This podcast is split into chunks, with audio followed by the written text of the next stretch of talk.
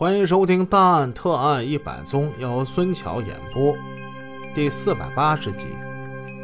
上回故事我们说到，律师事务所的陈主任让小赵去公安局开一份同居证明。小赵倒是从来没听说过还有同居证明这么个东西，但是他觉得人家律师事务所想得很周到。是啊，没有这东西，万一到……开开开房的时候，你那给抓住可怎么办？嗯，这律师啊，到底还是律师。陈主任就告诉他，当然这样的证明呢，你也可以自己去派出所去办。不过呢，因为您已经交了诚信保证金了，在我们这儿您是有信用的。如果您不愿意去跑公安局的话呢，我们也可以代劳。您自己去办，这个费用大概是一万三千块。如果是让我们律师事务所代劳的话呢，我们也收一万三千块，不加价。哦，一万三，那既然都是必须要出的费用，那还犹豫什么呀？是吧？那当然是请律师代办了，是吧？自己压根儿又不知道这些手续应该怎么办呢？就在当天。赵立军又分三次给陈主任汇去了一点三五万元的办理同居证明的费用，一万三千五啊！这些费用都是赵立军这几年在江城和父母做小吃赚下来的。虽然说在汇钱的时候，他的心一而再、再而三的痛过，但是一想到这些付出那是有丰厚回报的。他还是咬着牙狠下一条心，说舍不得孩子套不来狼，哎，豁出去了，汇去了相关费用。赵立军当然就在家中静等好消息了。他几乎是每天都掰着指头算日子，等着杨女士的电话。在电话响起那一刻，他接电话的手都几乎抖了起来。这真是一个天大的喜讯。在电话之中，杨丽女士告诉他，她准备来江城找一家宾馆和赵立军见面了。不过，从来都是好事多磨。在见面之前，那杨女士的妈妈却请了一个算命先生给卜了一卦。那卦象是这么说的：需要再封两个九千九百九十九块钱的红包。他们这样行事才算是吉利，所以为了让母亲高兴，杨女士委婉的就说道：“希望赵先生再破费一次，反正这钱杨女士来的时候都会带给他的。”赵立军还能说什么呢？一个头都磕下去了，难道这一个一还不还不作吗？是吧？其实他现在存折上的钱已经不多了，那是他和。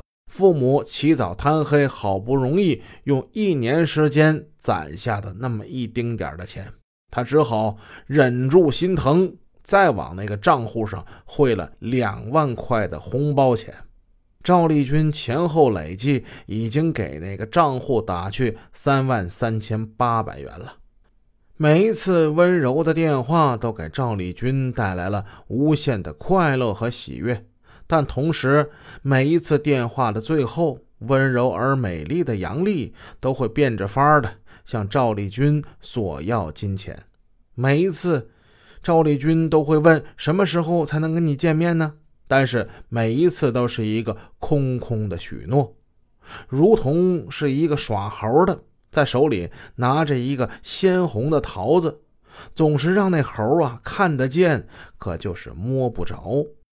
把那猴急得左蹦右跳，急火攻心，抓耳挠腮。但是那耍猴的人呢，悠哉悠哉，喜笑颜开。已经有点恼火的赵立军再次给律师事务所的陈主任打去了电话，但是电话那头呢，陈主任却是不慌不忙，方寸不乱。他说：“还要再汇一点三五万元的税金，这是富婆与你见面之前必须要办的一道手续。什什什么税金呢？不不就是睡觉的钱吗？你就给我来点实实在在的啊！我就是一农民大老粗，干嘛说话还那么文绉绉的、冠冕堂皇的？我前面已经汇了好几万块钱了，你就说能不能跟我睡觉吧。一听到又要汇钱，而且还是什么税金，赵立军的脑袋几乎要炸开了，连那说话的嗓门也不禁是提高了三分。陈主任不生气，噗呲一声笑了，耐心的跟他解释：“这钱呢，是富婆杨丽要带来五十万元见面礼的个人所得税。个人所得税，你懂吗？呃，这个。”不是，好好好像是听过。赵立军似懂非懂，刚才还火气冲冲的呢，现在立马就像一只被戳破了的皮球，偃旗息鼓了。哎，这就对了啊！难道你还要人家杨女士帮你缴这个人所得税不成吗？啊，那不成了天大的笑话吗？人家陈主任呢，毕竟是律师，哎，懂得就是多。他依然那样循循善诱，口若悬河。可是这次赵立军没那么顺从这陈主任的话了。一来呢，他的存折上已经没有那么多钱了；二来，他现在已经心生退意了。他已经汇去了三点三八万元，究竟还要往那个坑里再填进去多少钱，他自己也不清楚了。那简直就是一个挑水填井一般的无望啊！他要想见见照片上那女人，那就还有数不清的、永远也填不满的无底洞在那儿等着他。他现在只想着他们能够将他已经交的钱全部给他退回来。可是当他一说到退钱的时候，对方毫不犹豫的就挂断了电话。赵立军意识到自己已经上当受骗了，他踌躇再三，终于是到公安机关报了警。咱们再看看之前咱们说那李春波，李春波的遭遇呢，跟赵立军差不多，只是律师事务所，一个是陈主任，一个是王律师，富婆的名字不尽相同，一个叫杨丽，一个叫周丽。她们都是性感美丽、风姿绰约的女人。与赵丽君不同的是，李春波的春梦醒得晚了一些。他依照王律师给他的指点，给那个周丽女士又打去了一笔税金。在这样的游戏里，谁醒得早，谁付出的代价会相对少一点。在他认识周丽女士前后五个月的时间里，他先后十三次汇去了一共六万多块。这些钱有一部分是依靠他打工辛辛苦苦积攒下来的，还有向亲戚朋友借的一大部分。